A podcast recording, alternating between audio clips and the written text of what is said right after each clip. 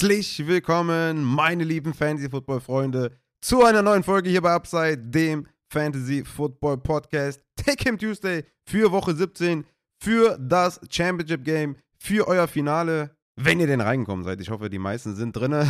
Wobei, ja, äh, ne? nicht alle können natürlich ins Finale kommen. Ich habe einige Nachrichten bekommen, die es geschafft haben, aber auch viele, die es natürlich nicht geschafft haben. Vielen ging es ähnlich wie mir, dass man zwei, drei von den vier, fünf äh, Halbfinals gewonnen hat oder sowas. Oder nur eins, ne, egal. Hauptsache, man hat ein Finale. Aber ich hatte ja auch, weiß nicht, vor zwei, drei Tagen oder so schon mal getweetet, dass ich echt froh bin, ja, die ganze Zeit mit der Familie gewesen zu sein und dass es halt auch äh, größtenteils sehr harmonisch war und sehr schön war, dass das nicht so schwer gewogen hat. Vor allem, weil ich, weil ich äh, bis heute oder bis, ja, quasi heute Morgen gedacht habe, dass ich nur ein Finale erreicht habe bis ich dann aufgestanden bin heute, mir die 40-Minuten-Version von den Chargers reingezogen habe und dann gesehen habe, dass Nick Foles einfach komplett reingekotet hat und Eckler mir in einer äh, von, der, von den beiden Ligen, wo es noch offen war, das Ding geholt hat. Ja, demzufolge natürlich sehr, sehr froh und sehr, sehr hyped und ich bin sehr, sehr dankbar auf jeden Fall und sehr, sehr happy, dass ich jetzt in drei Finals bin. Glaube ich, eine sehr gute Quote, drei Finals äh, zu erreichen von sechs Halbfinals und insgesamt glaube ich dann noch von, ich komme immer durcheinander, neun oder waren es zehn Ligen, ich weiß nicht mehr so genau. Aber das war, glaube ich, eine ganz gute Quote und ja, ein unfassbares Fantasy-Jahr mit so einem krassen Halbfinale, mit so viel Ups and Downs. Zwischendurch echt gedacht, ich beende meine Karriere und dann, ja, doch noch glücklich ausgegangen. Also es war wirklich krass. Ich habe wirklich Real Talk, ja. Es waren, glaube ich, noch drei Minuten zu spielen hier von der 40-Minuten-Version. Und ich dachte so, ja gut, jetzt passiert ja sowieso nichts mehr. Und bin dann halt irgendwie, ne, was man morgens so macht, auf Toilette gegangen und dann habe ich mal kurz geguckt und ich dachte so, ey, das hat bestimmt nicht gereicht. So fünf, sechs Punkte haben gefehlt, weil ich habe ungefähr so ausgerechnet, okay, so und so viel hätte es sein können. Ich wusste aber nicht, dass in einer von den Ligen eine Interception minus vier gewertet, gewertet wird und nicht minus zwei. Ja, und dann mache ich die App auf und dann sehe ich einfach mit zwei Punkten gewonnen, weil ein gewisser Nick Foles drei Interceptions geworfen hat. Wow. Einfach wow. Also das war ein unfassbares Gefühl und ein, ein wirklich, äh, also ich glaube, die Toilette hat noch nie so viel Euphorie mitbekommen, als man da sich äh, auf den Klodecke gesetzt hat. Also das war wirklich, ja, unfassbar und das ist halt auch Fantasy, ne? Also, so, weiß nicht, also so nah beieinander, Freude und Leid und Oh Mann, wirklich hart, wirklich tough für den Verlierer natürlich auch. Ne? Ich, ich habe auch ein, zwei Halbfinals verloren, wo es echt knapp war. Ne? Hopkins mich hat hängen lassen oder andere Spieler, auf die man natürlich gebaut hat. Ja, einfach krass. Ich weiß gar nicht, wo ich anfangen soll. Ich bin einfach immer noch total hyped, dass ich jetzt in den drei Finals bin. Und äh, ich kann es kaum abwarten. Ne? Donnerstag sind schon, ist schon ein Spiel, wo ich Elliott Shares habe und CD Lamb Shares habe. Und ich, ich habe keine Ahnung, wo ich hier anfangen soll. Ich bin total, äh, total fertig, auch mit den Nerven. Das war einfach äh, viel zu krass heute. Und ja, im Endeffekt ne, muss ich schon sagen, dass auch in der, in der Upside Money League, wo ich 2020 schon die meisten Punkte hatte, im Halbfinale rausgeflogen bin, wo ich 2021 die zweiten meisten Punkte hatte, Zweiter geworden bin und jetzt wieder im Finale stehe und mit einer deutlich besseren Truppe auf jeden Fall als letztes Jahr, das, das bringt mir auf jeden Fall schon echt Laune. Und meinen Angstgegner Martin Schievers hier so zu bezwingen, war natürlich auch ganz besonders. Jetzt geht es natürlich im Finale darum, natürlich Düsseldorfs Flagge hochzuhalten. Denn es geht natürlich gegen den Pets Cologne, ja. Also Düsseldorf gegen Köln ist am Start. Ich meine, wenn es jetzt hier irgendwie nach Schönheit der Stadt gehen würde, hätte ich den Pot jetzt schon sicher. Aber das wird auf jeden Fall eine, ein hartes Duell. Zwei sehr gute Mannschaften. Und auch in der Quarterback Matters League, wo ich ja jetzt im Finale bin, äh, auch mit den meisten Punkten in der Saison übrigens. Die Saison da angeführt und gegen Swiss Guy auch toughes Matchup da bei der Liga und in der dritten Liga Fantasy has fallen. Mit den dritten meisten Punkten in die Playoffs gekommen, aber den besten Rekord gehabt und jetzt im Finale gegen Jules. Das wird auch sehr, sehr tough. Aber bei allen drei Ligen muss ich sagen, hatte ich schon bei Playoff-Beginn oder in den letzten Wochen äh, der Regular Season das Gefühl, das sind so meine Ligen, die mit den realistischen Chancen da auf jeden Fall da was zu reißen. Und hat sich rausgestellt, dass genau die drei Ligen auch meine besten sind. In der Hörerliga übrigens, falls äh, ne, hier jetzt keiner eingeschlafen ist, hier bei meinem Recap, sorry dafür, ich ich habe ich hab kein Skript oder so. ich labe einfach drauf los, weil es einfach äh, viel zu krass ist. Und ich bin immer noch total überwältigt. Aber in der Upside-Hörerliga gab es auch eine krasse Überraschung, nämlich der Swiss Guy ist da im Halbfinale rausgeflogen. Mein absoluter Favorit. Der hat echt ein geiles Team gehabt. Aber Garrett Wilson, Mike Evans, Aaron Jones, Mark Andrews ja sowieso schon die ganze Saison, haben so enttäuscht, so reingekotet, dass der aus der Bye-Week rausgeflogen ist gegen den Strumpel. Und der, muss man sagen, hat dann auch verdient das Ding gewonnen, hat richtige Entscheidungen getroffen und ist jetzt im Finale gegen den Steffmev, der auch eine hervorragende Saison gespielt hat, muss man sagen, und auch ein sehr, sehr starkes Team hat. Mit äh, Playoff Lenny, der ein List Frank Injury hat und trotzdem abliefert. Justin Jefferson hat er. Also, das wird echt tough und bin gespannt, wer da den Pot holt in der Hörerliga. Steffmev bei dem Strumpel. Das wird auf jeden Fall sehr, sehr geil. Also, spannende Matchups stehen uns bevor und wirklich eine Hardcore-Fantasy-Woche ist hinter uns. Ich habe so viele Nachrichten auch bekommen oder Bilder gesehen, auch auf den sozialen Netzwerken und so, wo es irgendwie um 0,05 Punkte geht oder 0,3 Punkte geht oder 2 Punkte geht und so. Ey, was für ein Fantasy-Wochenende. Das unterm Weihnachtsbaum. Wer hätte das gedacht? Also wirklich einfach nur krass. Aber mein Lieben, ich würde sagen, lange Rede ohne Sinn. Wir gehen jetzt erstmal rein in die News aus der NFL. Yes, da gibt es ein paar gute und ein paar schlechte Neuigkeiten. Starten wir mit den Quarterbacks. Mike White, Quarterback der New York Jets, ist geklärt mit seiner Hüftverletzung, wird spielen in Woche 17 bei den Seattle Seahawks. Und ja, das ist natürlich sehr, sehr nice. Mike White natürlich ein absoluter Streamer und für mich jetzt schon ne, klar, dass man den auf jeden Fall spielt. Sollte man den im Kader haben, meiner Meinung nach ein Must-Start-Quarterback. Und natürlich auch gut für Elijah Moore, Gary Wilson und wahrscheinlich auch für Tyler Conklin. Also, ja. Wäre das mal ne, eine Woche vorher passiert, aber gut, so ist es. Dann haben wir zwei schlechte Nachrichten. Starten wir mit Jalen Hurts, Quarterback der Philadelphia Eagles, ist unexpected to play. Da müsst ihr euch weiter umschauen. Gegebenenfalls Minshew weiter starten, denke ich mal auch eine gute Streaming-Option. Aber ja, Jalen Hurts ist unlikely to play. Und noch eine sehr schlimme Nachricht: Tour Tango Vailor ist im Concussion-Protokoll. Offiziell seine zweite, ich würde sagen inoffiziell, beziehungsweise, ja, man kann schon sagen, dass es seine dritte ist. Ja? Also die zweite, glaube ich, die er hatte, oder war es die erste? Ne, ich glaube, die zweite, die er hatte, ich meine, das war auch eine Concussion, weil daraufhin, also es wurde ja nicht als Concussion deklariert, aber daraufhin wurde das ganze Protokoll geändert. Also ich würde sagen, das ist seine dritte Concussion, inoffiziell, offiziell seine zweite. Und ja, für, für Tour natürlich eine ganz, ganz äh, schlimme Situation und äh, da kann man natürlich nur hoffen, dass das äh, ja keine langfristigen Folgen hat und man kann davon ausgehen, dass er jetzt erstmal ja mindestens ein, zwei Spiele verpassen wird. Und äh, da muss man natürlich jetzt äh, streng und hart in die Evaluation gehen, wie es da aussieht. Und äh, boah, ja, ist natürlich sehr tough und tut mir natürlich sehr, sehr leid. Fantasy-wise kann man natürlich sagen, Teddy Bridgewater wird übernehmen der das ja auch in Woche 6 ordentlich gemacht hat gegen Minnesota. Da hatte er 329 Passing Yards und zwei Touchdowns, auch zwei Interceptions. Muss man jetzt nicht unbedingt streamen gegen New England. Ist auf jeden Fall, sage ich jetzt mal, so ein Top 20, 22 Quarterback. Wenn man jetzt irgendwie gar keine anderen Optionen hat, würde ich sagen, mit den Playmakern, Waddle, Hill, kann man mit Sicherheit auch einen Teddy Bridgewater streamen. Aber gerade auch für die eben angesprochenen Fantasy-Protagonisten, Waddle und Hill, wird das, glaube ich, keine ja, negativen Auswirkungen haben, jetzt ein Teddy Bridgewater an der Center zu haben als ein Tour. Äh, von daher, das dazu. Gehen wir weiter zu den Wide Receivers. Da haben wir Christian Watson von den Green Bay Packers. Der ist mit der Hüftverletzung Day-to-Day. Auf den hoffe ich tatsächlich auch in einer Liga. Und äh, der sah ja echt gut aus. Ne? Also, ich weiß jetzt nicht mehr genau, wann der rausgegangen ist gegen Miami. Aber es müsste, glaube ich, entweder im dritten oder vorm dritten Quarter gewesen sein. Und der hatte bis dahin acht Targets, sechs Receptions und 49 Yards und sogar ein Endzone-Target und wurde echt hart anvisiert von Aaron Rodgers. Und der ist gegen Minnesota oder würde gegen Minnesota, wenn er active ist, ein klarer Must-Start sein und würde mir auch in einer Liga auf jeden Fall helfen. Das dazu, das auf jeden Fall im Auge behalten. Dann haben wir noch Debo Samuel, hat eine Chance zumindest zu trainieren diese Woche. Ob er dann spielt, wage ich zu bezweifeln. Aber wenn man Debo Samuel Owner ist und sich denkt, ey, ich brauche den in Woche 17, weil es geht natürlich gegen Las Vegas, sehr, sehr nice, aber ich würde jetzt mit Debo Samuel eher nicht planen.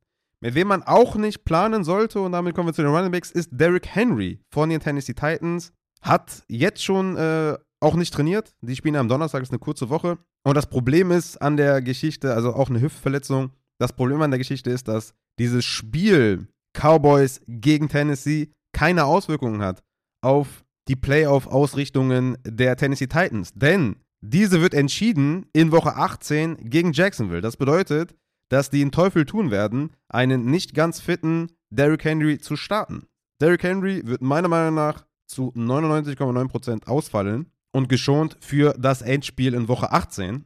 Damit müssen sich Derrick Henry auch auf jeden Fall umschauen. Problem ist natürlich für den Hassan Haskins, den ich jetzt zum Beispiel vorne sehe, gegen den Julius Chestnut oder Ward, dass die gegen Dallas spielen. Und ich bin mir nicht sicher, ob ich da genug äh, Cojones habe, einen äh, Backup Running Back gegen diese Dallas äh, Defense, Run Defense zu spielen. Miles Sanders hatte jetzt zum Beispiel gegen die Cowboys 21 Attempts für 65 Yards. Travis Etienne sah besser aus, auf jeden Fall 19 Attempts für 103 Yards in Woche 15. Woche 14 waren die Texans bei den Cowboys zu Gast. Da hatte Damian Pierce 22 Attempts für 77 Yards. Also ein Floor würde wahrscheinlich da sein für den Hassan Haskins, der meiner Meinung nach der Leadback sein wird.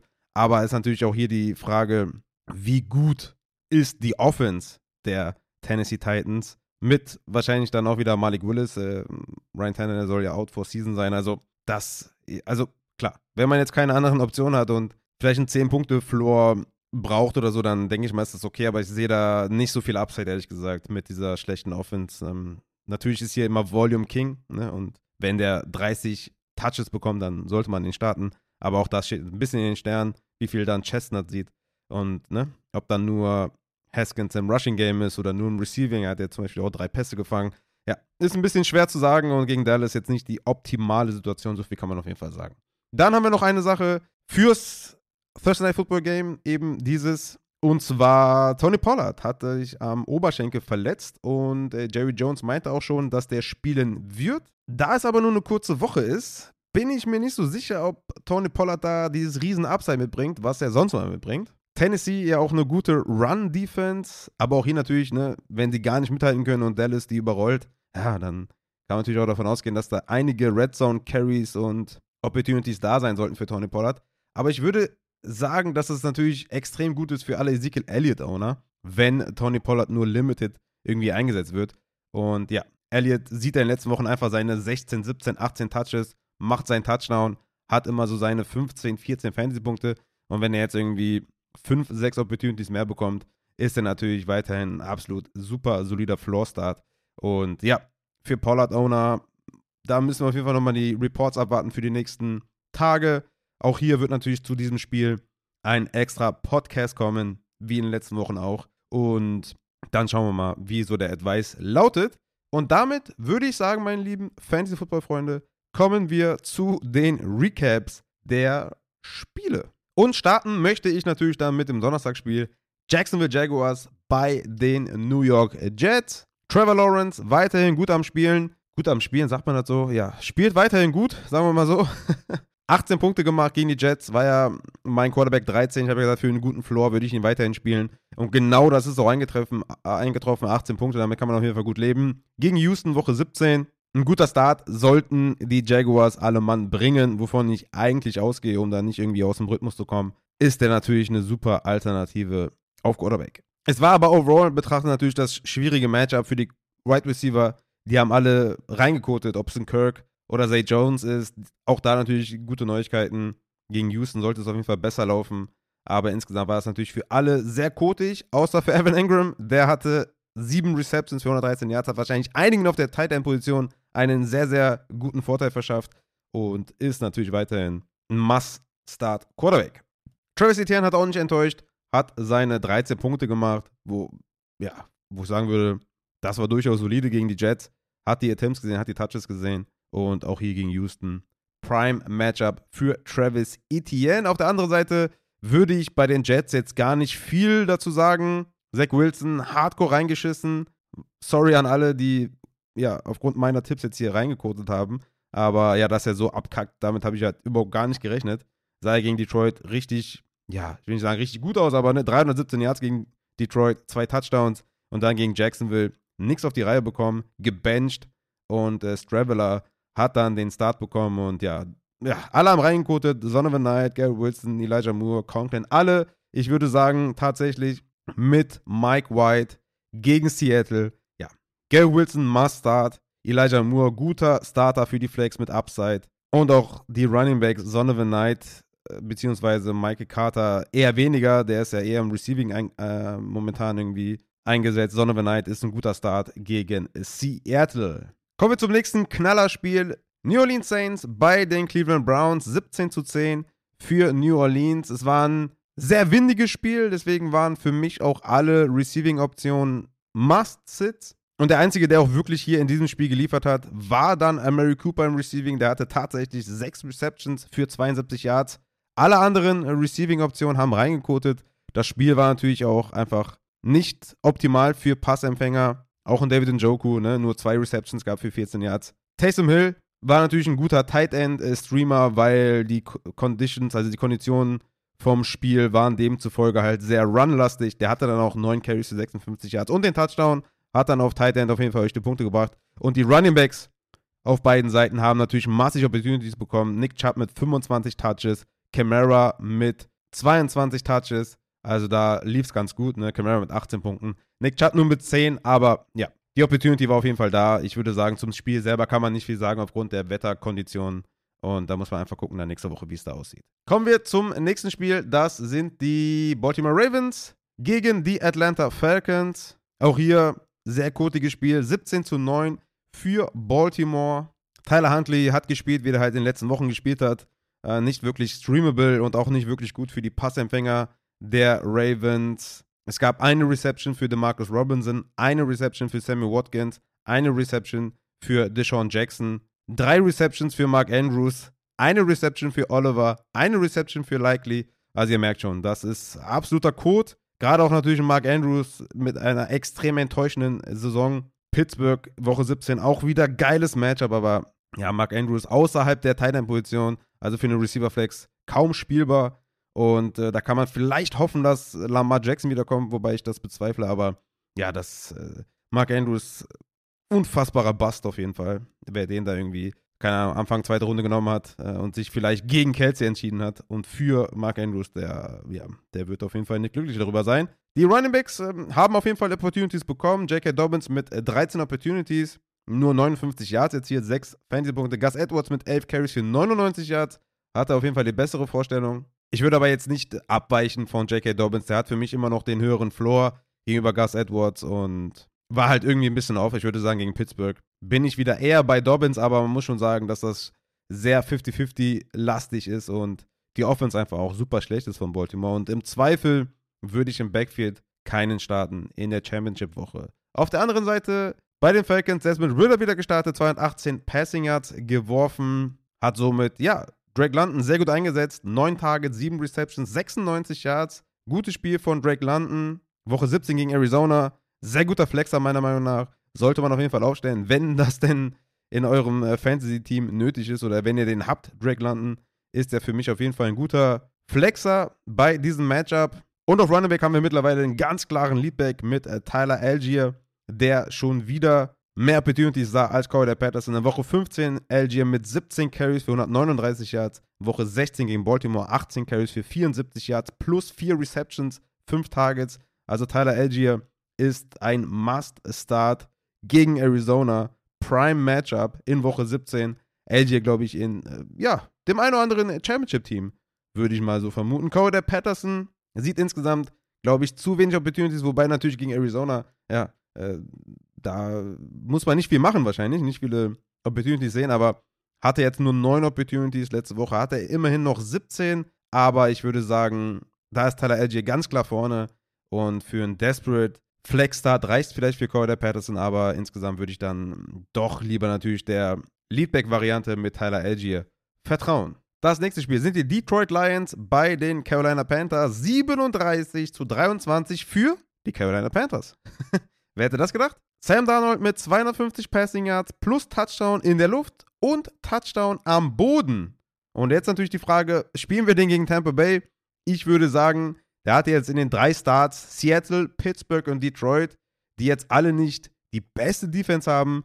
Und Tampa Bay wird ein bisschen rattiger, denke ich, sein. Und Sam Darnold ist für mich keine wirkliche Streaming-Option. Aber ich habe ihn trotzdem noch in den Top 20 diese Woche in meinem Quarterback-Ranking. Also von daher, wenn ihr vielleicht nichts anderes habt, ist der durchaus vorstellbar als Streamer, aber jetzt nicht mit dem kompletten Selbstvertrauen. Ich würde sagen, für einen okayen Floor, aber so richtig viel Upside bringt er, glaube ich, nicht mit. Aber gegen Detroit, ne? Gegen die scoret natürlich jeder, auch in Sam Darnold. Die Leistung kann man ihm auf jeden Fall nicht absprechen. Hat ja auch DJ Moore, Gott sei Dank, gut eingesetzt. Sieben Tages, fünf Receptions, 83 Yards und ein Touchdown für DJ Moore. Sehr, sehr nice auf jeden Fall gegen Tampa Bay. Auf jeden Fall wieder eine gute Option. Sonst haben wir auf Receiver natürlich nichts. Aber das Backfield hat alles zerschossen bei den Lions, was man so nicht erwarten konnte. Denn, wenn ihr euch vielleicht erinnert, hatte Aaron Jones 25 Rushing Yards gegen Detroit. Montgomery 37 Rushing Yards gegen Detroit. Saquon Barkley 22 Rushing Yards. Singletary 72. Etienne 54. Delvin Cook 23. Zonovan Knight 23. Und jetzt kommt Deontay Foreman 165 Rushing Yards. Cuba Hubbard 125 Rushing Yards. Komplett alles da auseinandergenommen im Rushing Game. Wer hätte das kommen sehen? Niemand. Unglaublich auf jeden Fall, dass die die da so komplett überlaufen haben. Und ich würde echt sagen, trotz der ja, 23 Fantasy-Punkte von Deontay Foreman auf unserer Bank ist der gegen Tampa Bay nicht der beste Start. Also ich denke mal, dass ich den eher so in den Top 30 haben werde, als irgendwie in den Top 20. Gegen Tampa Bay muss man auch ehrlich sein, was für Foreman sprechen würde, dass die Buccaneers vielleicht nicht so der Top-Favorit sind in dem Spiel. Wahrscheinlich leichter Favorit, aber so wie die Buccaneers in letzter Zeit spielen, sollte das ungefähr even sein und Foreman sollte natürlich zu Opportunities kommen, aber ich denke mal, dass der eher ein Floor-Play ist. Also 165 äh, Rushing Yards erwarte ich nicht, aber ey, bei Foreman weißt du halt nie. Ne? Du kriegst natürlich gegen Pittsburgh, kriegst du von Foreman 9 Rushing Yards, gegen Baltimore kriegst du 24 Rushing Yards, aber dann kriegst du gegen Denver 113 und gegen Detroit, die vorher alles verteidigt haben, 165 Rushing Yards. Also, keine Ahnung. Deontay Foreman ist ein Mysterium. Gegen Tampa Bay äh, hätte ich zu viel Schiss. Ich glaube, da würde ich zum Beispiel Brian Robinson, der gegen Cleveland spielt, drüber sehen, um das einfach mal vielleicht zu verdeutlichen. Dann haben wir auf der anderen Seite Jared Goff mit einem weiteren sehr, sehr guten Spiel. 355 Passing Yards, drei Touchdowns erzielt, 26 Fantasy-Punkte. Ich glaube, ich verrate euch jetzt hier nichts Neues, wenn ich sage, Jared Goff ist ein Must-Start, Must-Stream-Quarterback. Gegen Chicago in Woche 17, ohne Zweifel würde ich Jared Goff natürlich vertrauen, natürlich aufstellen. Der hat jetzt in den letzten vier Wochen, wenn es nicht gegen die Jets gegangen ist, gegen Jacksonville 340 Passing Yards, zwei Touchdowns. Gegen Minnesota 330 Passing Yards, drei Touchdowns. Und eben jetzt gegen Carolina 355 Passing Yards und drei Touchdowns. Also kein Zweifel gegen Chicago. Jared Goff must play. Must Play sind wahrscheinlich dann auch seine Receiver. Ne? Amon Russell Brown natürlich wie immer mit seinen 13 Tagen, 7 Receptions, absoluter sicherer Spieler, den man natürlich aufstellen muss. Nur 11 Punkte in Anführungszeichen, aber hey, den spielt er natürlich. Und DJ Chark, 4 Receptions, 108 Yards. War ja auch ein Starter auf jeden Fall mit Upside in Woche 16 und gegen Chicago in Woche 17. DJ Chark für Upside auf jeden Fall in die Lineups. Wen man vielleicht noch spielen könnte, ist der neue Tight End Gott am Himmel, Shane Zilstra. 6 Targets, 5 Receptions, 3 Touchdowns. Aber man muss natürlich sagen, 26 Receiving Yards. Ich würde jetzt nicht darauf vertrauen, dass er wieder drei Touchdowns fängt, aber wenn man natürlich komplett desperate ist, kann man sich vorstellen, vielleicht, dass der irgendwo im Bereich der 20er ist. Diese Woche in meinem Titan Ranking gegen Chicago vielleicht spielbar sein könnte, je nachdem, wie schlecht man da aufgestellt ist. Auf Running Back weiterhin eine Rollercoaster-Saison von Swift. Diese Woche leider nur mit neun Opportunities, die Opportunities schwanken extrem von Woche zu Woche. Chicago wieder, sehr, sehr geiles Matchup. Ich habe wirklich keine Ahnung, was ich euch da raten soll. Swift ist, zumindest was die Snaps angeht und so in den letzten Wochen, Leadback gewesen, auch was die Touches angeht. Aber ey, mal hat er mehr, mal weniger. Es ist nicht sexy, aber ich glaube, gegen Chicago wirst du keinen Weg finden, Swift zu sitten. Aber auch hier würde ich tatsächlich einfach mit anderen Runningbacks lieber gehen. Mit einem Ryan Robinson, mit einem Elliott, McKinnon oder Harris oder so.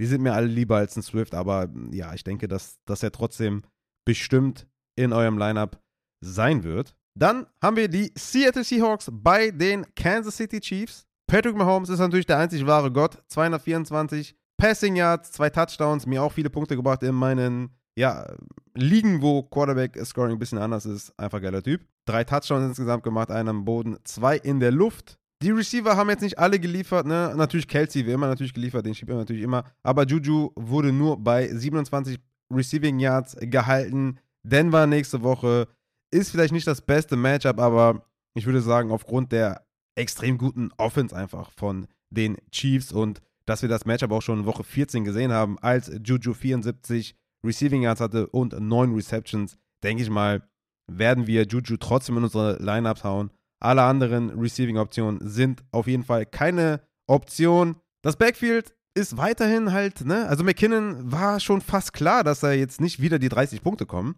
Hatte aber tatsächlich, womit man vielleicht nicht so ganz rechnen konnte, auch klar das Nachsehen in Sachen Opportunities. Es gab nämlich nur sieben Opportunities für McKinnon, nur drei Targets und drei Receptions. Isaiah Pacheco war klarer Leadback mit 15 zu 7 Opportunities und 27 zu 24 Snaps. Also McKinnon trotzdem gegen Denver ist ein Flexer mit Upside. Hat er gegen Denver die sieben Receptions und 112 Yards ähm, gefangen. Hat jetzt auch wieder einen Touchdown, den er gefangen hat. Wird in der Red Zone eingesetzt. Aber ich denke mal, dass Pacheco hier weiterhin, ja, dieses sichere 10-Punkte-Floor-Game ist und mit einem Touchdown immer seine 16, 17 Punkte machen kann. Ich würde sagen, Pacheco sah ja auch gar nicht schlecht aus gegen Denver, hatte da 70 Rushing Yards und drei Receptions. Würde sagen, dass beide Running Backs schon auch spielbar sind gegen Denver, weil die spielen bei den Kansas City Chiefs und es ist eine zwei Running Back Rotation. Von daher würde ich beide aufstellen, wenn ich einen davon hätte. Auf der anderen Seite, Geno Smith war ja einer meiner Lieblings-Quarterbacks für diese Woche. Leider nicht funktioniert. 13 Fantasy-Punkte erzielt, 215 Yards, ein Touchdown, ein Interception. Ja, ohne Lockett, ne, fehlt natürlich eine geile Waffe. Hat DK versucht zu bedienen. 7 Receptions, 81 Yards für DK Metcalf. Natürlich must start every week. Natürlich auch, äh, wenn es gegen die Jets geht, gegen Source Gardner. Er ist der einzige quasi Receiver, der da die Targets sieht. Und ja, ich meine, wenn man natürlich sehr, sehr gute Spieler hat und ihr habt ja wahrscheinlich ein Championship-Team, kann man überlegen, DK vielleicht zu sitten gegen Source Gardner. Aber ja, DK ist halt so gut. Es kann halt auch sein, dass dann natürlich da die 20 Punkte auf der Bank liegen. Aber ich würde im Zweifel vielleicht doch eher gucken, ob ich DK vielleicht sitte gegen die Jets. Noah Fant mit zwei Receptions für 12 Yards habe ich mir mehr erhofft, hat den Touchdown gefangen, aber ja, auf Touchdowns sich zu verlassen ist natürlich nicht unser Approach. Auf Running Back Kenneth Walker mit 28 Touches für 107 Yards. Leider kein Touchdown dabei gewesen, 12 Fantasy-Punkte. Jets natürlich auch wieder toughes Matchup, aber ihr seht schon, ne? Also ihr habt ja gehört, die Opportunities sind da, den musst du spielen. Steht für mich außer Frage. Dann kommen wir zum nächsten Spiel. Houston Texans bei den Tennessee Titans. 19 zu 14 für die Texans. Leider kann man hier bei den Texans keinen Quarterback spielen, weil da ist auch, ne, kommt Driscoll mal rein, geht Driscoll mal raus und ja, es ist, also, ist einfach, äh, also kann, kannst du nicht spielen, ist super unsexy. Brandon Cooks ist zurück, ne? Das sollte man, glaube ich, wissen, wenn man Chris Moore hat. Ja, Chris Moore hatte trotzdem die meisten Snaps und die meisten Routen aller Wide Receiver, aber hatte das ganz klare Nachsehen bei den Targets. Nur drei Targets für Chris Moore, sieben für Cooks. Cooks auch mit dem Touchdown. Woche 17 gegen Jacksonville. Ja, es ist natürlich jetzt nicht das attraktivste, einen äh, Houston Wide Receiver zu spielen. Aber wenn, dann würde ich natürlich Cook spielen und alle anderen eher sitten. Titans haben wir nicht wirklich, auf die wir bauen können. Und auf Running Back haben wir zwar Royce Freeman, der 17 Opportunities hatte, auch die meisten Snaps gesehen hat, aber nicht viel damit angefangen hat. Tennessee natürlich auch ein relativ hartes Matchup. Jaguars in letzter Zeit auch nicht so schlecht gewesen. Royce Freeman vielleicht ein Desperate Starter, aber in der Championship Week, hm, ich weiß es nicht. Auf der anderen Seite hatten wir Malik Willis, der hat 10 Fantasy-Punkte erzielt. Hat natürlich ja, keinen Receiver eingesetzt, so wie wir es vermutet hatten. Leider, Derrick Henry wird wahrscheinlich ausfallen nächste Woche. Also da, ne, wie gesagt, Hassan Haskins aufgrund des Volumes vielleicht spielbar. Aber ich würde ja sagen, dass ich äh, in der Championship-Woche, Donnerstagnacht, keinen Tennessee-Spieler aufstellen würde. Auch nicht Traylon Burks leider. Dann Cincinnati Bengals bei den New England Patriots. Auch hier hatten wir Wetter Concerns. 22 zu 18 für Cincinnati. Burrow hat es auf jeden Fall gut gemacht. 375 Passing Yards, 3 Touchdowns, 2 Interceptions. Hat Higgins eingesetzt, hat Chase eingesetzt. Also da, ja, die spielen wir natürlich äh, dann wieder in Woche 17 gegen Buffalo. Sollte ein Highscoring-Game werden. Alle aufstellen. Auf Titan Hayden Hurst hat wieder nicht gespielt. Könnte jetzt zurückkommen in diesem Highscoring-Game. Wäre auf jeden Fall ein guter Titan-Streamer, weil Wilcox sechs Receptions hatte und Asiasi zwei Receptions. Also von daher Hayden Hurst, also was ich damit sagen will, die Titans werden gesucht und Hayden Hurst bestimmt eine gute Option gegen Buffalo. Joe Mixon mit 23 Touches, 25 Opportunities, 15 Fantasy-Punkte, das sah gut aus. gegen die Bills auf jeden Fall auch ein Starter. Auf der anderen Seite Mac Jones mit einer ganz guten Vorstellung. Ne? 42 Passing Yards, zwei Touchdowns erzielt. Ist auch ein Streamer für Woche 17 gegen Miami. Miami wahrscheinlich mit äh, Teddy Bridgewater. Miami lässt viel zu gegen Quarterbacks. Mac Jones, denke ich mal, ein ganz guter Streamer in Woche 17. Hat ja auch Kendrick Bourne gut eingesetzt. 6 Receptions, 100 Yards gefangen. Kendrick Bourne. Jacoby Myers mit 83 Receiving Yards und einem Touchdown. Also es hat sich ja so ein bisschen angekündigt, dass Jacoby Myers für mich ein guter Flexer ist diese Woche und gegen Miami, ne? Denke ich mal, Jacoby Myers sollte man definitiv spielen. Titans haben wir nicht, die Einfluss haben. Und auf Running Back hatten wir ein hervorragendes, absolutes Codespiel von Ramondre Stevenson, der 51 Snaps gesehen hat. Zum Vergleich, Mac Jones mit 56 Snaps. Also Stevenson stand einfach die ganze Zeit auf dem Platz und hatte insgesamt 18 Opportunities und 15 Touches für 33 Yards. Super. Zwei Fumbles, einer für Lost, 1,3 Fantasy-Punkte. Unfassbar reingekotet. Aber es geht gegen Miami. Ramondre, hol mir den Titel, Junge. Ich sag's dir. Dann New York Giants bei den Minnesota Vikings. Das war ein aufregendes Spiel auf jeden Fall. 27 zu 24 für Minnesota. Ich glaube, beide Quarterbacks, sowohl Cousins in Woche 17 gegen Green Bay, als auch Daniel Jones in Woche 17 gegen Indianapolis Colts sind, ja, also Daniel Jones ist ein guter Streamer und Kirk Cousins ist ein Must-Start, sagen wir, wie es ist. Cousins mit 299 Passing Yards, drei Touchdowns, der macht sein Ding, bedient Jefferson mal wieder mit 133 Yards und einem Touchdown, das ist natürlich ein Must-Start, klar. Und Hawkinson, unfassbar geliefert, 16 Targets, 13 Receptions, 109 Yards und zwei Touchdowns, extrem geballt. TJ Hawkinson, nachdem er letzte Woche drei Receptions für 33 Yards hatte, denkt er sich, komm, Woche 16, meine Fantasy-Leute bauen auf mich, ich hau 30 Punkte raus. Also, ja, danke dafür auf jeden Fall. Auf Running Back Devin Cook natürlich, ja, spielt man natürlich, äh, keine Frage. Green Bay kommt da genau richtig in Woche 17. Auf der anderen Seite, wie gesagt, Daniel Jones mit 20 Fantasy-Punkten gegen Indianapolis, guter Streamer auf jeden Fall. Den Passoptionen, ja, ich meine, klar, ne, die machen ihre Punkte. Das kann man jetzt nicht vernachlässigen. Auch hier wieder Isaiah Hodgins mit 8 Receptions, 89 Yards. 19 Fantasy-Punkte, hatte 12 Punkte gegen Washington, 13 gegen Philadelphia, 6 gegen Washington, jetzt wieder 19 gegen Minnesota. Also es ist, also man sollte es vielleicht nicht komplett vernachlässigen, aber ich tue mich einfach schwer, diese No-Names zu spielen.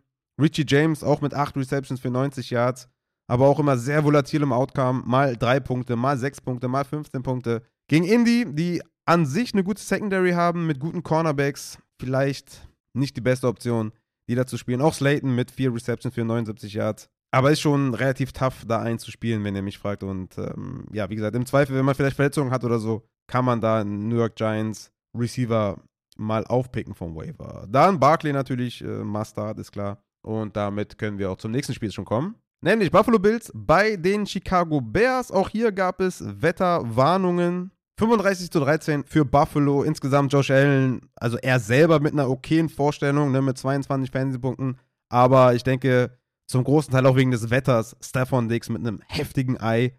Zwei Receptions für 26 Yards. Gary Davis war da noch der Beste mit dem Touchdown und sechs Targets für 45 Yards. Aber ja, das Wetter hat reingekotet. Dawson Knox hat den Touchdown gefangen, Gott sei Dank. Aber in Sachen Receiving Yards ist keiner über 45 gekommen. Und das äh, spricht natürlich Bände, wenn ihr mich fragt. Das sollte dann in Woche 17 gegen Cincinnati anders, anders laufen.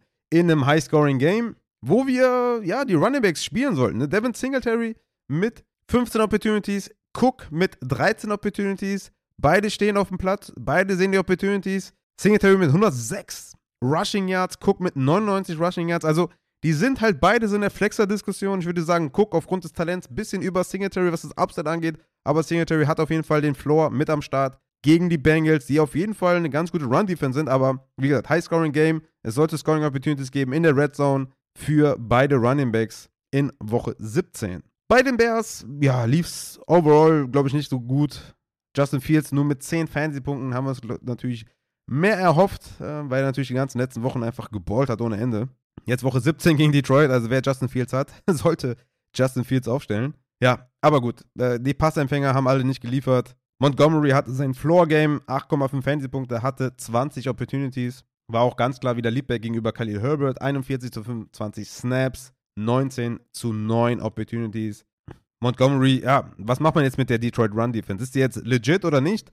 Ich würde sagen, Montgomery kannst du fast nicht sitten, hat einen super Floor, sieht auch äh, Targets und Receptions. Also, ja, Montgomery ist nicht der allergeilste Running Back und nicht sexy, aber Top 20 ist auf jeden Fall und damit sollte man die nächste Woche aufstellen. Washington Commanders bei den San Francisco 49ers ist das nächste Spiel. 37 zu 20 für die Niners. Brock Purdy hat geliefert. 16 Fantasy-Punkte, 234 Passing Yard, 2 Touchdowns, Interception. Aber auch er, Woche 17 gegen Las Vegas, einer der interessantesten Streaming-Optionen auf Quarterback. Sollte man auf jeden Fall spielen gegen Las Vegas. Gerade auch, weil er natürlich die Passempfänger hat, die es braucht, um einfach äh, legit zu sein. Ne? Kittel 120 Receiving Yards, zwei Touchdowns. Brainer Ayuk mit 81 Receiving Yards, wo ich ja gesagt habe, lieber nicht spielen. Sah dann wieder besser aus mit ein paar mehr Yards gegen Las Vegas. Ne? Natürlich super geiles Matchup. Ist natürlich da die Frage, kommt Debo Samuel tatsächlich zurück? Aber gut, das werden wir abwarten. McCaffrey muss man natürlich auch spielen, auch wenn er jetzt nicht unbedingt geballt hat. Aber Las Vegas, Woche 17, alle Niners ins Lineup. Auf der anderen Seite Commanders hatten wir einen Quarterback-Change und zwar kam Carson Wentz für Tyler Heinecke rein. Da bleibt abzuwarten, wie er dann in Woche 17 aussieht. Ich weiß es nicht. Gegen Cleveland natürlich, ja, sehr, sehr nice. Also sollte Carson Wentz Starter sein gegen Cleveland, ist Carson Wentz, ich sag's euch, wie es ist, ein guter Streaming-Quarterback. Also ich habe ihn momentan auf Quarterback 18 in meinem vorläufigen Quarterback-Ranking. Ich würde ihn aufstellen, es geht gegen die Browns und ja, ich würde ihn spielen. Er hatte jetzt hier 123 Passing Yards, einen Touchdown, zehn Punkte in einem Quarter gemacht. Also von daher, ich, ich würde dem vertrauen. Hat John Dodson, McLaurin, Curtis Samuel, die haben alle gepunktet, haben alle gut gespielt. Sind für mich alles auf jeden Fall auch spielbare Optionen gegen Cleveland. Natürlich McLaurin da der Must-Start, aber auch Dodson back-to-back -back jetzt mit guten Targets. In Woche 13 9 Targets, in Woche 15 6 Targets. Dann gegen San Francisco jetzt 9 Targets. Drei Touchdowns in drei Wochen. Also den musste er fast schon spielen. Und Logan Thomas auf Tight End. Mal wieder mit schönen Targets. Acht Targets, sechs Receptions. Also, das ist immer sehr erfreulich. Auch hier gegen Cleveland. Von mir aus startet alle Washington Commanders. Vor allem auch auf Running Back Brian Robinson. Der hatte mal wieder enorme Opportunities. 23 Opportunities. Nur 58 Yards, weil es ging natürlich auch gegen San Francisco.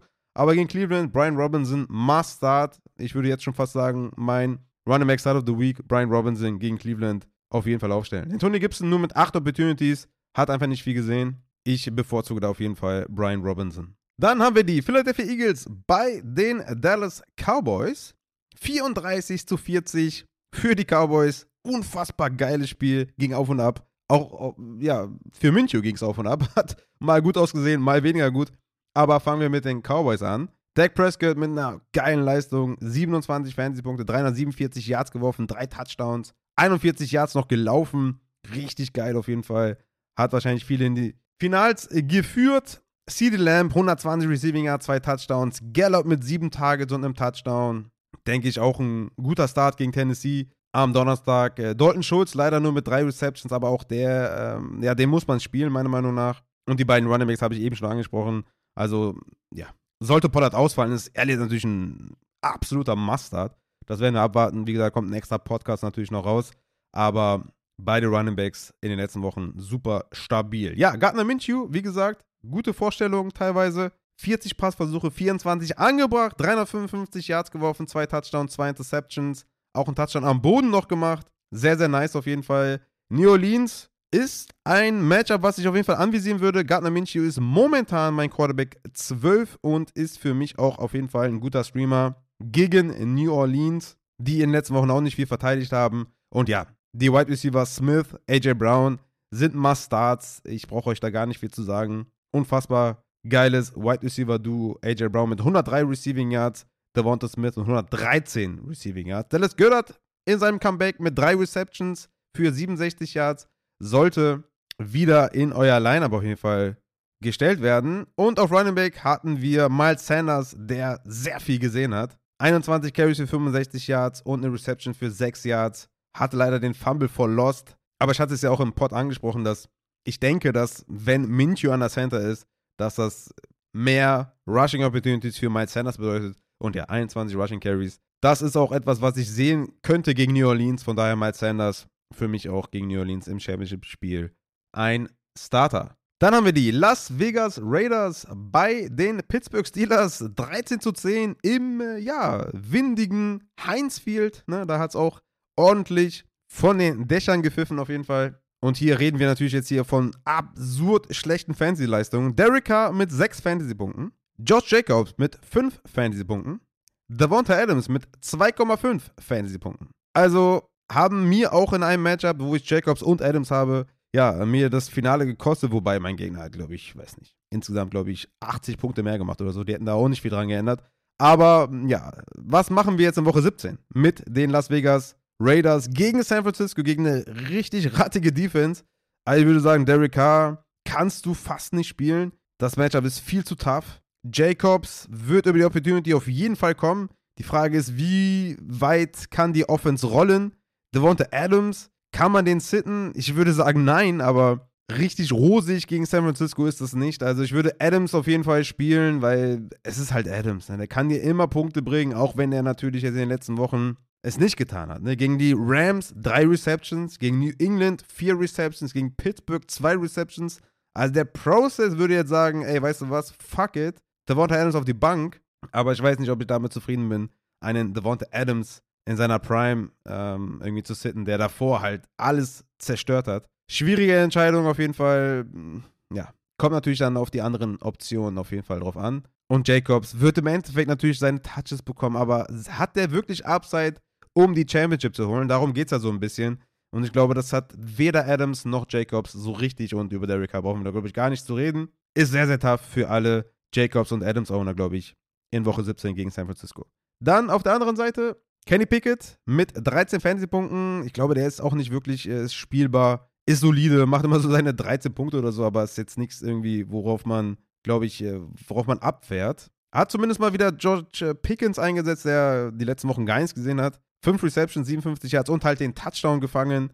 Anders halt als Deontay Johnson, der natürlich mal wieder mehr Targets hatte, aber 64 Receiving Yards und wieder kein Touchdown. Ja, ist halt ein absoluter Floorspieler, Deontay Johnson dieses Jahr. Null Touchdowns bei 130 Targets. Das muss man erstmal hinkriegen. Brad Fryermuth mit einer guten Bounceback-Woche. 8 Targets, 7 Receptions, 66 Yards. Ich glaube, gegen Baltimore in Woche 17, das wird ein ugly Game. Also, wenn, äh, vor allem wenn Huntley spielt, wird es, glaube ich, ein Low-Scoring, ugly Game. Ich hätte, glaube ich, gar keinen Bock, irgendwie einen Deonte, einen Pickens zu spielen. Klar, einen Fryermuth auf Titan würde ich auf jeden Fall bringen. Najee Harris, auch solide natürlich, wie immer. Vor allem, weil er jetzt auch im Receiving äh, sehr viel gesehen hat. Eine 9 Tage, 6 Receptions. Natürlich absurd geil. Season High auf jeden Fall für ihn. 13 Punkte. Er ist halt auch so ein richtiger Floor-Guy. Gegen Baltimore, glaube ich, kannst du Najee Harris, glaube ich, auch nicht unbedingt sitten. Aber auch hier ist natürlich die Frage, gewinnt er dir die Woche? Ich würde sagen eher nein. Aber für einen guten Floor würde ich den auf jeden Fall bringen. Dann kommen wir zum nächsten Spiel. Green Bay Packers gegen die Miami Dolphins. 26 zu 20 für Green Bay. Ich habe es eben schon mal gesagt, also Aaron Rodgers und, und ähm, Christian Watson sahen am Anfang richtig geil aus, haben richtig geliefert. Dann musste Christian Watson leider raus. Und so ein bisschen, ja, das Receiving Game wurde dann, äh, oder das Passing Game wurde ein bisschen eingestellt. Aber Rodgers mit 13 Fantasy-Punkten, ja, war jetzt nicht aufregend. Gegen Minnesota sollte auch viele Punkte geben. Aaron Rodgers da auf jeden Fall für mich auch ein Quarterback, den ich definitiv spielen würde. Aber einen Kirk Cousins oder einen Jared Goff hätte ich auf jeden Fall lieber. Aber Aaron Rodgers, glaube ich, da, ja, Quarterback 1, ne, 1 bis 12 gegen Minnesota. Gutes Matchup in Woche 17. Würde ich auf jeden Fall vertrauen. Wie gesagt, Christian Watson, hoffen, dass er spielt. Lazard hatte dann die Targets, 11 Targets, 5 Receptions für 61 Yards. Romeo Daubs hat natürlich davon profitiert, dass Christian Watson ausgefallen ist. 36 Receiving Yards, 6 Targets. Ja, Mercedes Lewis mit dem einen geilen Catch, aber kann man, glaube ich, alles vernachlässigen. Auf Running Back Aaron Jones war dann doch mehr angeschlagen, als man vermutet hatte. Hatte nur 9 Opportunities. Aber auch hier Aaron Jones. Mal gucken, wie es aussieht dann jetzt im Verlauf der Woche. Aber gegen Minnesota würde ich ihn aufstellen, wenn der fit ist. Auf der anderen Seite Tour mit acht Punkten. Hat er, glaube ich, ich weiß nicht, die Concussion war, glaube ich, im zweiten Viertel oder so. Er hat ja, glaube ich, dann im, im, dritten und vierten Viertel die drei Interceptions. Werden wahrscheinlich auch was damit zu tun gehabt haben. Ne? Natürlich auch da die Frage, warum hat man die Concussion nicht mal erkannt ne? und den rausgenommen. Also auch wieder sehr, sehr fragwürdig da vom Medical Staff. Aber es ist, wie es ist. Acht Punkte für Tour, 300 Yards geworfen. Aber, glaube ich, können wir vernachlässigen weil äh, der nächste Woche auf jeden Fall nicht spielen wird. Jalen Waddle 143 Receiving Yards, Touchdown. Tyreek Hill 103 Receiving Yards. New England ist natürlich ein toughes Matchup overall, aber man muss die spielen. Man muss Waddle spielen, man muss Hill spielen. Für mich keine Frage. Auf Running Back war Jeff Wilson wieder zurück. Der hat auch direkt die meisten Snaps gesehen. 30 zu 26 gegen Raheem Mostert und 11 zu 11 Opportunities unter den beiden Running Backs, also 50-50, ja, gegen New England jetzt nicht wirklich sexy. Ich würde beide nicht spielen tatsächlich gegen New England, weil es einfach zu tough ist und 50-50 können wir nicht gebrauchen in Woche 17. Dann haben wir, jetzt kommt's, die Denver Broncos bei den Los Angeles Rams. Das Spiel ging 51 zu 14 für die Rams aus. Also einfach komplett geisteskrank. Baker Mayfield mit 17 Fantasy-Punkten, 230 Passing Yards, zwei Touchdowns geworfen. Für mich keine Option gegen die Chargers. Also auch wenn er jetzt hier ja, 17 Punkte gemacht hat. Ich glaube, das ist sein Upside. Also mehr kriegt er nicht hin. Äh, mehr, also ne, die haben ja auch das Spiel über Akers gewonnen, wenn wir ehrlich sind. Akers mit 25 Opportunities, 118 Yards, drei Touchdowns, 33 Fantasy-Punkte. Ich glaube, Baker Mayfield hat einfach null Upside und ich würde den nicht streamen gegen die Chargers. Ja, die Receiving-Option würde ich auch nicht spielen. Ne? Da hatte keiner über 19 Receiving Yards, außer Higby. Der hatte 9 Receptions für 94 Yards und zwei Touchdowns. Der hat richtig geliefert. Aus dem Nichts, muss man sagen. Ne? Tyler Higby hat in den letzten Wochen ja, fast gar keine Fantasy-Punkte geliefert. Seine Bestleistung war gegen Arizona mit 11,3 in Woche 10 und kommt jetzt mit 26 Punkten um die Ecke. Also ich weiß gar nicht, ob den überhaupt jemand gespielt hat, aber wenn ja, dann äh, hast du auf jeden Fall alles richtig gemacht. Wie gesagt, Akers, ganz klarer Leadback, Workhorse, kann man ja schon sagen. Gegen die Chargers ist Cam Akers ein Must-Start und eventuell ein League-Winner. Also, wer hätte das gedacht vor einigen Wochen? Aber ich denke, diese 23 Rushing Carries, die können wir auch gegen die Chargers erwarten. Auf der anderen Seite, ja, gut, Denver halt, ne? Also Russell Wilson kam, glaube ich, heute ein Artikel bei The Athletic, was da alles schief läuft. Den muss ich mir auf jeden Fall nochmal reinziehen und durchlesen, weil das ist einfach Wahnsinn, was da abgeht, ne? Mit Russell Wilson in seiner, ja, okay, leichte Post-Prime vielleicht, aber ich würde sagen, in seiner Prime auf jeden Fall noch. Unfassbar, dass der nichts auf die Reihe bekommt. Und jetzt ist das Schlimme ist natürlich jetzt, dass die gegen Kansas City spielen in Woche 17. Ne? Also wenn Russell Wilson überhaupt spielt, überhaupt startet, ja, nach dieser unfassbar ekelhaften, okay, schlechten Vorstellung, sagen wir einfach mal, mit äh, ja, 15 Completions für 214 Yards und drei Interceptions, einen Touchdown. Aber gegen Kansas City in Woche 14 hatte er 247 Passing Yards und drei Touchdowns mit 26 Fantasy-Punkten abgeschlossen, Woche 14. Also ich vertraue Russell Wilson nicht. Also ist das ein Bad Process vielleicht? Ich weiß es nicht, aber wenn der startet, spiele ich den nicht, weil das ist mir einfach zu gefährlich, weil er einfach super, super schlecht aussieht. Ich meine, wenn, dann gegen Kansas City, aber das sieht einfach nicht gut aus. Immerhin hat er Jerry Judy und Cortland Sutton beide bedient. Judy mit 117 Receiving Yards für 15 Fantasy-Punkte und Sutton auch mit 9 Fantasy-Punkten, also durchaus solide. Greg Dulcich mit 39 Receiving Yards und ein Touchdown mit 12 Fantasy-Punkten, also das sah eigentlich okay aus, ne? Ja, Travis Murray ein bisschen enttäuschend mit nur 11 Opportunities für 6 Fantasy-Punkte. Ich glaube, das ja, ist nicht optimal. Kansas City natürlich gutes Matchup, aber ich glaube, das ist einfach wenig Upside vorhanden, weil Chess Edmonds halt äh, ja auch 8 Opportunities gesehen hat und nur 3 Snaps weniger als Murray. Also von daher denke ich mal, ist das einfach overall wenig Upside da einfach vorhanden. So, dann kommen wir zum nächsten Spiel. Tampa Bay Buccaneers bei den Arizona Cardinals. 19 zu 16 in der Overtime für Tampa Bay. What the holy fish? Also, das ist äh, komplett absurd einfach nur. Tom Brady, ja, hat er eigentlich nur im vierten Viertel und in der Overtime geliefert. 281 Passing Yards, ein Touchdown, zwei Interceptions. Also, das ist auch einfach, also ich weiß es nicht, was da abgeht. Der einzige Konstante ist Chris Godwin. Ne? Der sieht die Targets, der hat die Receptions, der macht sein Ding. Auch wieder acht Receptions gehabt, zehn Targets. Also den spielt man auf jeden Fall. Ne? Aber Mike Evans, vier Fantasy-Punkte, acht Targets, drei Receptions. Ja, Mike Evans muss auf die Bank. Also der hat seit Woche 9 die beste Leistung, 10,8 Fantasy-Punkte. Ja, also, also du musst ja gewinnen. Du hast ja einen Gegner, der absurd gut ist. Also Mike Evans, weiß nicht. Also ich glaube, den werde ich nicht mal in den Top 30 haben. Also jetzt vielleicht ein bisschen, äh, ne, ein bisschen bold, weil ich noch keine abgeschlossenen Rankings habe. Aber ich glaube, Mike Evans zu spielen ist, ist keine gute Idee im Championship Game. Wen man allerdings spielen sollte, ist Leonard Fournette. Leonard Fournette ist in den letzten Wochen ein bisschen untergegangen, ne? was die Opportunities angeht, hat er immer so um die 15, 16, 17. Jetzt gegen Arizona 30 Opportunities, 29 Touches, 20 Fantasy-Punkte mit seiner Injury, die jetzt rausgekommen ist, dass er da List Frank Injury hat. Trotzdem sieht er relativ gut aus dabei. Also, was heißt gut? Also, er sieht relativ schlecht aus dabei, aber macht Fantasy-wise auf jeden Fall ordentlich, äh, ordentlich Lärm. So viel kann man sagen, wahrscheinlich. Besser ausgedrückt. Rashad White nur mit 11 Opportunities. Glaube ich, keine Option gegen Carolina, aber Fournette sollte mal eine Woche 17 gegen die Panthers auf jeden Fall aufstellen im Championship Game. Auf der anderen Seite Tracy McSorley mit 217 Passing Yards tatsächlich. Hätte ich so auch nicht kommen sehen, dass sie da 45 Mal den Ball werfen. Aber gegen Atlanta hoffentlich McCoy wieder zurück. Hoffentlich für alle Hopkins-Owner, die es denn auch ins Finale geschafft haben, weil Hopkins hatte eine Reception für vier Yards, was natürlich mega enttäuschend ist. Aber Hollywood mit 57 Receiving Yards und Greg Dodge ist zurück. Greg Dodge mal wieder oder endlich mal wieder mit Snaps und mit Opportunities. Ja, also der war ja eigentlich immer, wenn er gespielt hat oder wenn er einen Fulltime-Slot-Job hatte, hat er gut performt. Ne? Gegen, gegen San Francisco in Woche 11 hatte der 93 Snaps und 9 Receptions für 103 Yards. Jetzt 76% Snaps, 10 Receptions, 98 Yards. Ist gegen Atlanta, glaube ich, eine ganz gute Option. Ist natürlich die Frage, wie setzen sie ihn ein? Ich hoffe halt als Fulltime-Slot-Guy.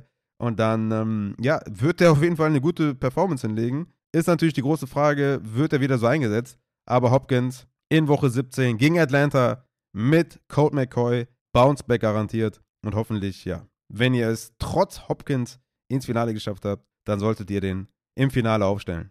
So wie ich auch in einer Liga tatsächlich. James Conner auf Running Back, ja, absoluter, kompletter, geisteskranker Workhorse in den letzten Wochen. Der sieht ja alles im äh, Backfield. Jetzt auch wieder 8 Targets gesehen, 15 Carries, 22 Fantasy-Punkte. Ja, den muss man spielen gegen Atlanta, ist natürlich äh, überhaupt gar keine Frage. Und dann kommen wir zum letzten Spiel. LA Chargers gegen Indianapolis Colts 20 zu 3 für die Chargers. Justin Herbert mit einem weiteren nicht guten Spiel. Also Justin Herbert auch eine extreme Enttäuschung. Ne? Also Justin Herbert auf Quarterback, eine der größten Enttäuschungen, ähnlich wie eine Mark Andrews oder so, den man aufgrund der Position wahrscheinlich ein bisschen früher genommen hat, der gar nicht liefert. Der gar nicht liefert. Ne? Also man versucht ja auf Quarterback auch immer so ein bisschen den Advantage zu generieren, ne? mit einem Jalen Hurts, das hat ja super funktioniert. Aber Justin Herbert hat ja gar nicht funktioniert. 31 Passversuche, 24 angebracht, 235 Yards, wieder 0 Touchdowns. Hat seit Woche 13, da haben sie übrigens gegen die Raiders gespielt, da hat er ein Touchdown ge äh, geworfen. In Woche 14 gegen Miami ein Touchdown geworfen und jetzt gegen Tennessee und Indianapolis null Touchdowns. Also, wenn man trotz Herbert ins Finale gekommen ist, würde ich den sitten gegen die Rams, die keine gute Defense sind, versteht mich nicht falsch, ne? die, die kriegen ja auch nichts hin. Ähm, ne? Aaron Donald, ich glaube, der kommt auch nicht mehr wieder. Aber Justin Herbert hat einfach null Upside. Also, keine Ahnung. Ich würde den nicht spielen in der Championship Week. Da muss man harte Entscheidungen treffen. Und Herbert, für mich kein guter Start in Woche 17. Hat Keen Allen eingesetzt, zum Glück, ne? 104 Receiving Yards. Mike Williams eingesetzt, 76 Receiving Yards. Alles schön und gut, aber Herbert selber einfach mit null Touchdowns in den letzten zwei Wochen. Nur zwei Touchdowns in den letzten vier Wochen. Also, das ist einfach, ja, einfach super, super schlecht. Eckler hat es natürlich rausgerissen für unter anderem mich, ne? Mit den zwei Touchdowns, 22 Fantasy-Punkte. Da ist alles tutti. Auf der anderen Seite Nick Foles, äh, hatte ich ja im Intro schon gesagt, drei Interceptions, Minuspunkte erzielt und mich ins Finale gebracht. Keine Ahnung, was die in Woche 17 da machen gegen die Giants, aber die Giants Defense würde ich auf jeden Fall streamen, so viel steht fest. Zach Moss, glaube ich, das Backfield relativ interessant. Äh, Zach Moss mit dem äh, ganz klar meisten Opportunities. 12 Carries, 65 Yards. Dion Jackson mit 0 Carries und Jordan Wilkins mit einem Carry. Also Zach Moss da ganz klarer Leadback. Und ja, für einen Floor gegen die Giants würde ich sagen, ist der okay. Aber ich sehe da relativ wenig Upside in dieser absurd schlechten Offense mit Nick Foles an das Center. Damit würde ich sagen, kommen wir auch dann schon äh, zur nächsten Rubrik, weil wir sind durch mit den Spielen. Wait for wire targets. Und ich würde das gerne kurz halten, weil ich würde noch gerne ein bisschen Madden spielen. Meine Frau hat mir die äh, neue Xbox geschenkt und äh, Madden macht richtig Bock auf jeden Fall auf dieser Next-Gen-Konsole. Absolut überragendes Spiel. Sollte sich auf jeden Fall jeder holen, der irgendwie Madden, äh, ja, mag oder in der Vergangenheit gerne gespielt hat und vielleicht in der Vergangenheit ein bisschen abgefuckt war, weil die ganzen letzten Versionen alle wack waren. Das ist ein richtig fettes Spiel. Und ja, deswegen, lass uns das hier kurz halten, damit ich weitermachen kann mit den Ravens, weil ne, Rushing Quarterbacks sehr wichtig sind. Und, ey, ich muss echt sagen, das neue Madden ist so geil, weil es ist so schwer zu gewinnen. Also, es ist echt tough. Und ich liebe es, wenn endlich mal so ein Spiel schwer zu spielen ist, weil sonst, äh, ne, hast den Super Bowl auch mit Sam Darnold geholt. Also, gehen wir rein in die Waiver Targets und ich starte mit den Quarterbacks, die ich in Woche 17 spielen, streamen würde. Mike White ist der erste, den ich nennen möchte. Ist für mich diese Woche Top 12 Quarterback bei den Seattle Seahawks, Mike White. Wir haben lange auf ihn gewartet. Jetzt ist er endlich zurück und kann uns in Woche 17 die Championship holen. Ich will nochmal erinnern, er hatte gegen Chicago 25 Fantasy-Punkte, gegen Minnesota 18 Fantasy-Punkte, hat jeweils über 300 Passing Yards geworfen. Ich würde sagen, gegen Seattle ist er ein sehr, sehr guter, vertretbarer Quarterback. Gardner Minshew gegen New Orleans, hatte ich eben schon angesprochen, mit den Receiving-Waffen, mit der O-Line gegen New Orleans. Das sollte auf jeden Fall reichen, um euch die Krone zu holen. Gardner Minshew sollte man spielen. Brock Purdy gegen Las Vegas, absoluter geiler Streaming-Quarterback diese Woche. Daniel Jones gegen Indianapolis, für mich auch tatsächlich einer, den ich aufstellen würde in Woche 17. Er schafft es irgendwie ohne richtige, ja, ohne einen richtigen Nummer 1 Wide Receiver Punkte zu liefern. Und Indianapolis ist einfach, ne, die ganze, das ganze Team ist einfach auf. Carson Wentz hatte ich eben schon angesprochen, gegen Cleveland, für mich auch ein Top 20 Quarterback, würde ich im Zweifel auch spielen, wenn der denn der Starter ist. Teddy Bridgewater von den Dolphins gegen New England, hatte ich auch gesagt, so Top 20, Top 22, wenn man den streamen möchte, wenn man ja sonst keine anderen Optionen hat, könnte ich mir auch vorstellen, Teddy Bridgewater zu spielen. Sam Darnold gegen Tampa Bay wird tough. Ich denke, das Upside ist nicht so da tatsächlich, weil Tampa Bay eine andere Defense ist als die Gegner in den letzten Wochen. Aber klar, Sam Darnold hat einen ganz guten, ganz guten Lauf, aber so richtig wohl wäre mir damit auf jeden Fall nicht. Mac Jones wäre mir da zum Beispiel lieber gegen Miami, weil das Matchup einfach besser ist. Aber ich denke, beide sind jetzt nicht die Quarterbacks mit dem höchsten Upside. Wie gesagt, ich würde eher bei Teddy Bridgewater, Carson Wentz, Daniel Jones, Brock Purdy, Gardner Minshew und Mike White bleiben. Dann auf Running Back, ja, Waiver Targets auf Running Back, Zach Moss vielleicht. Ja, ob der dir die Championship holt, ich weiß es ja nicht, ne? Khalil Herbert sollte man sich holen, glaube ich, für alle, die Montgomery besitzen, falls Montgomery sich vielleicht irgendwie noch verletzt unter der Woche oder so. Tyler Algier wird nicht mehr da sein. Chuba Hubbard wird nicht mehr da sein. Ich denke, Hassan Haskins ist so der einzige richtige Waiver-Ad, den man sich holen sollte, weil alle anderen werden vergeben sein. Hassan Haskins. Aber gegen Dallas, wie gesagt, mal gucken, wie die Reports so sind. Der Floor sollte da sein, die Opportunities sollten da sein. Es ist nicht viel Upside, glaube ich, vorhanden, aber ja, es sind äh, vielleicht für den einen oder anderen auch harte Injury News mit Derrick Henry und ja, vielleicht kann man dann einfach Hassan Haskins spielen und vielleicht bringt er auch die 10, 12, 13 Punkte und damit zumindest mal keinen Reinquoter. Auf Wide Receiver würde ich Jahan Dotson auf jeden Fall empfehlen. Drei Touchdowns in den letzten drei Wochen, die Targets sehen gut aus. Cleveland super Matchup. Würde ich Dotson auf jeden Fall vom Wafer holen, der sollte auf jeden Fall auch da sein. Die Giants Wide Receiver, da werde ich nicht ganz schlau draus. Ich hätte immer noch am liebsten Slayton, aber Hodgins und Richie James sehen die Targets. Indianapolis, wie gesagt, ein bisschen. Also die Secondary ist gut, aber das ganze Team zieht einfach runter, sodass man auf jeden Fall zu Scoring Opportunities kommt. Aber so richtig sicher wäre ich mir mit äh, Giants Wide Receivers im Finale auf jeden Fall nicht. Und Greg Dodge, ähm, weil er einfach, wenn er Fulltime-Slot spielt, die Targets sieht, die Receptions hat, gegen Atlanta, super Matchup. Also ne, mit McCoy dann auch wieder zurück. Also ich hoffe, dass er vielleicht Fulltime-Slot ist. Dann würde ich ihn auf jeden Fall auch spielen. Aber ja, ist natürlich auch eine Wildcard, den tatsächlich aufzustellen. Auf Tight End denke ich mal, Tyler Conklin ist eine gute Option mit Mike White zurück. Conklin könnte auf jeden Fall auch auf dem Waiver sein, weil er in den letzten Wochen überhaupt gar nichts geliefert hat. Seit Woche 11 folgende Fantasy-Punkte: 2,5, 6,5, 1,9, 5,3, 1,4, 5,4. Ja, aber jetzt halt mit Mike White, denke ich mal, ist Upside vorhanden. Ansonsten, keine Ahnung. Juwan Johnson hatte nur zwei Targets, eine Reception, aber davor die Woche sechs Targets, vier Receptions. Schwer irgendwie, ne? Vielleicht doch lieber Taysom Hill für Boom Bust. Aber insgesamt auf Tight End, ihr wisst es, ist einfach schwer. Tyler Conklin ist also die einzige richtige Option, glaube ich, die auch verfügbar ist, den man vom Waiver holen kann. Und für ganz abgewichste Leute habe ich noch Zane Zilstra von den Lions. Drei Touchdowns, fünf Receptions bei sechs Targets. Ey, warum nicht? High Power Offense bei den Lions. Vielleicht kann man da den äh, Tight End aufstellen. Aber wie gesagt, ist eher so ein Top 22 Tight End oder so, als ein richtig geiler Streamer. Aber auf Tight End, wie gesagt, immer schwer, da was zu finden. Defenses habe ich auch ein paar mitgebracht, einfach ähm, weil es natürlich ins Finale jetzt geht, habe ich ihm mal ein paar aufgeschrieben. Die Giants gegen die Colts. Was soll ich euch sagen, ne? Nick Foles oder Matt Ryan, beide natürlich sehr anfällig für Sacks, beide anfällig für Interceptions. Ich glaube, die Giants sind diese Woche eine sehr gute Streaming-Option. Die Chargers gegen die Rams, auch wenn die natürlich hier 51 Punkte gemacht haben. Aber Baker Mayfield ist bei weitem nicht der beste Quarterback oder ein Quarterback, äh, den, man, den man meiden sollte bei den Defenses und die Chargers spielen zu Hause, sollten einen ganz guten Floor haben. Jacksonville Jaguars gegen Houston oder bei den Houston Texans mit Davis Mills wahrscheinlich, aber haben Upside auf jeden Fall. Davis Mills auch Interception, also Turnover anfällig, also Jacksonville für mich auch eine gute Defense und noch die Commanders gegen Cleveland, weil Deshaun Watson auch überhaupt nicht gut aussieht. Und ähm, ich denke mal, da ist auch vielleicht viel Boompotenzial drin. Vielleicht haben sie nicht den höchsten Floor, aber mit Chase Young vielleicht noch mal ein bisschen fitter, ein bisschen mehr Spielzeit, könnten die auch was bringen. Aber Giants, Chargers und Jaguars sind so meine Lieblingsstreamer für diese Woche, für die Championship-Woche. Und am besten spielt er eh ohne Defense. Ne? also ohne Team-Defense. Aber klar, ne?